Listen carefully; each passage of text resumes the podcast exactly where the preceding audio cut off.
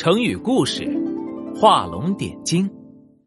南北朝时期，有个画家名叫张僧繇，他的画活灵活现，非常像真的，大家都喜欢找他画画。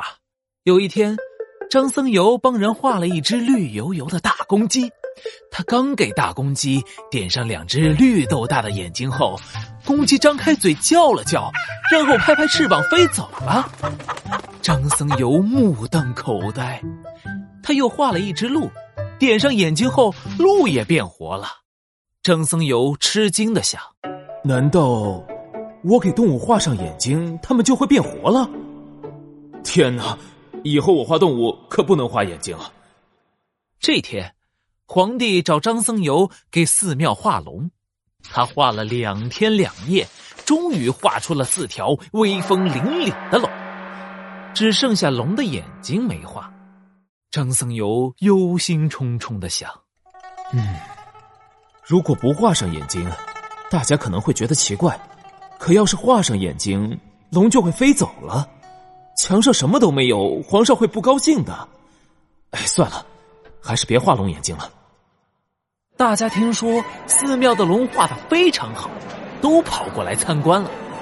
有人突然发现龙没有眼睛。大家议论纷纷，觉得龙没有眼睛太奇怪了。张僧繇跟大家解释，如果龙画上眼睛，就会变成真龙飞走了。可是大家都不相信。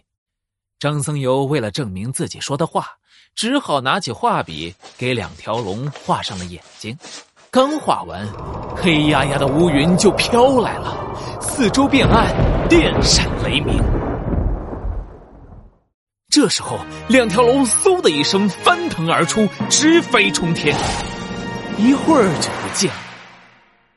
大家看见了真龙，这下都相信了。张僧繇看着人们吃惊的模样，无奈的摇了摇头，说道：“唉，这下你们相信了吧？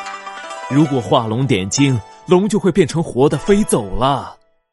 画龙点睛。”原来是形容画家张僧繇作画的传神，现在比喻说话做事在关键的地方加上精辟词语，使内容更加生动。